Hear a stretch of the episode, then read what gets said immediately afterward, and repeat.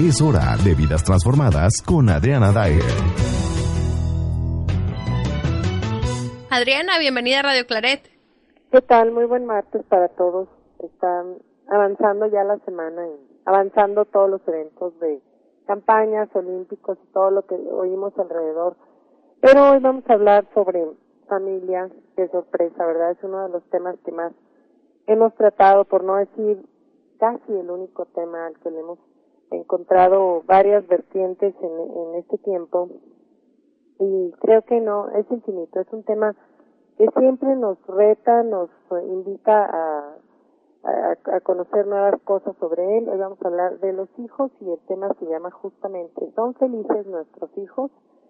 Y quiero empezar con un segmento, vamos a estar clasificando a nuestros hijos, depende a qué segmento puede ser que pertenezcan. Hoy quiero hablar de los hijos insatisfechos. Porque veo muchos que están en este caso y a lo mejor no solo yo los veo, sino que verdaderamente sí hay muchos.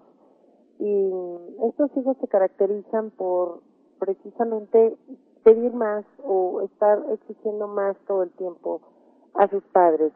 Eh, van del rango desde que son chiquitos hasta que puede ser que ya son adultos, que hasta se divorciaron y viven de nuevo en la casa, o están casados, pero son como muy pegados a los papás, no en el sentido precisamente del cariño, sino eh, en el aspecto de dame y dame, ¿no?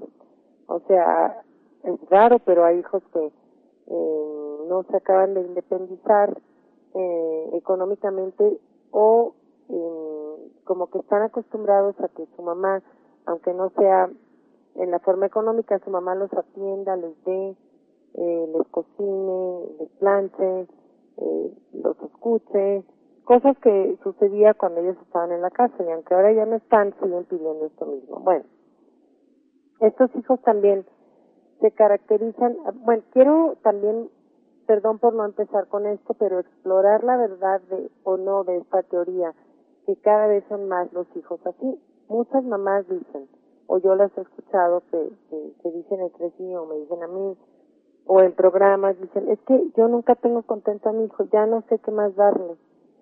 Y yo creo que no todos los hijos son así, pero oigo que mamás precisamente están quejándose como, no quejándose, pero es una manera de, de desahogar que se sienten muy agobiadas porque sus hijos no están satisfechos una decía, es que le doy un celular y pide otro más moderno. O sea, le acabo de comprar uno con mucho esfuerzo que él dijo, bueno, dame el iPhone 4, por ejemplo. Y luego dice, no, es que ya está el 6, mamá, ¿por qué me diste el 4? Pero estamos hablando de un niño, bueno, un jovencito de 12 años que ya quiere un iPhone 6, 6S, ¿y para qué los quiere? Si casi sus únicos contactos son pues sus compañeros de la escuela, como que no tiene un mundo tan amplio, pero pues a lo mejor precisamente lo quiere tener y por eso quiere un iPhone más moderno que el de su mamá. Otra decía, es que si lo llevo a comer un día pizza o le digo, vente, vamos a comer, no sé, unos tacos, una hamburguesa, después ya no quiere la comida de casa, o sea, ya todo lo que le ofrezca en la casa ya no lo quiere porque ahora siempre quiere que comamos fuera y aparte le hace berrinches y chantajes y le dice, no, no, no, es que tú nunca, todas las mamás de mis amigos los viernes comen en tal lugar, eh, hamburguesas de moda, y tú nunca me llevas a mí, siempre tengo que estar comiendo esta sopa o esta carne, o sea, ahora ya no se conforman con la comida de casa. Eh, otra decía, es que cualquier cosa que le compres que te haya costado mucho esfuerzo a ti, ya no digas nomás mucho dinero, el esfuerzo de estar pagando pues una laptop, un carro, no sé, ya se les comienza a hacer poco. Ahora dice, no, es que los amigos tienen uno mejor. Eh, otra se quejaba de que al inscribirlos en una escuela cara que está fuera de sus posibilidades como padres, ahora entonces decía, ah, pero ya estoy en la escuela, pero también quiero dinero diario porque mis amigos traen 250 pesos diarios. Estoy hablando de un niño de primaria. Y 250 pesos equivale, pues digamos, a unos 21 dólares diarios para gastar en la escuela. Dice, es que a mí no me gusta el lonche escolar. Yo ahora quiero que me, que me den para gastar yo lo que se me antoje, pero mis amigos no traen menos de 20 dólares diarios. o 30 dólares diarios, lo cual para la mamá pues es una suma estratosférica porque todavía aquí en este país las mamás les damos a los niños de primaria como 20 pesos, no les damos 20 dólares. Entonces, eh, hay unos que tampoco ya quieren el lonche escolar y ya lo que uno les da para desayunar y dicen, no, no, es que mis amigos se ríen de mí si llevo lonchera, ahora me tienes que dar dinero aparte y etcétera. Y el colmo es cuando los hijos crecen un poco y entonces se les compra un auto y luego dicen es que tampoco me gusta este carro, está muy viejo, me da vergüenza llevar este carro, me tengo que estacionar por allá lejos, atrás de todos y quiero uno mejor. Y ahí tenemos a los papás luchando a brazo partido por mejorar la calidad de vida ya no de ellos o de la familia integralmente, sino de este hijo en particular que a lo mejor viniendo de una familia de clase media quiere vivir dentro de ese contexto como un hijo rico. Los papás no saben a veces qué hacer o cómo lograr que el hijo se sienta al nivel de otros niños que son ricos, con los que probablemente se junta en la escuela o en otros ámbitos, y ellos lo inscribieron en esa escuela pensando elevar como su nivel de educación y no se dieron cuenta que solo elevaron su nivel de exigencia.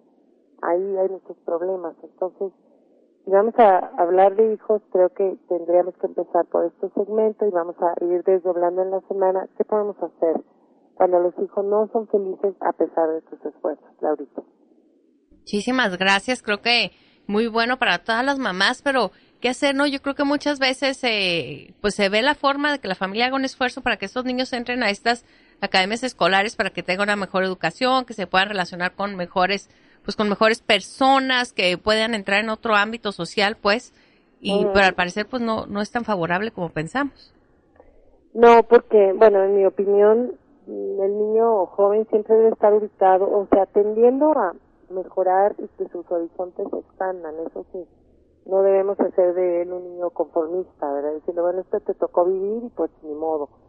Pero sí, de alguna manera, ubicarlo en su realidad decirle, ¿sabes qué, hijo? No somos millonarios. Sé de un caso allá en los Estados Unidos de una persona que trabajaba en casa, como muchas eh, mujeres de otros países, muchas mujeres migrantes dignamente sacan adelante a su familia trabajando en casa, limpiando oficinas o, o, casas o edificios. Y entonces eh, dijo, bueno, voy a inscribir al niño en la misma escuela que está la dueña de la casa. Era una señora muy acaudalada pero el niño al rato ya se siente de esa clase social y ya su mamá le parece como que ya ni es su mamá, le parece que ahora es la señora que limpia la casa. También, o sea, ya se ubicó más en la otra familia, solo porque era abuelito. Y esto que parece así de novela y pasa muchas veces en las películas, también es real. Hay que decirle al niño quién es, en dónde está, de dónde proviene y a dónde tendemos todos a ir, no nada más tú.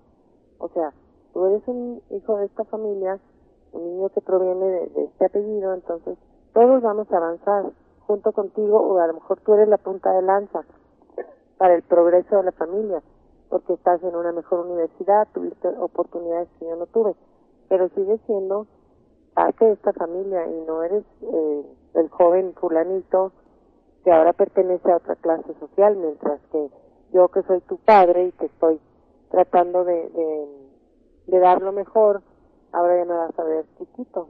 O sea, son muchas cosas que tenemos que hacer como papás para que los hijos se den cuenta que siguen siendo nuestros hijos y no los hijos de una sociedad que ahora les los ve como niños ricos, ¿no?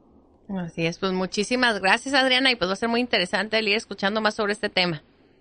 Bueno, Laurita, espero que casi sea esta modesta contribución ayude, por lo menos a una mamá, una familia, a reflexionar en cómo cómo podemos, qué formas podemos poner en práctica de, de trato hacia nuestros hijos. claro que pues sí, ¿no? Por aquí tienes tus fans. De mañana en adelante tendremos más, más sobre estos temas. Ok, hasta luego, Adriana. Gracias, un abrazo. Radio Clareda América.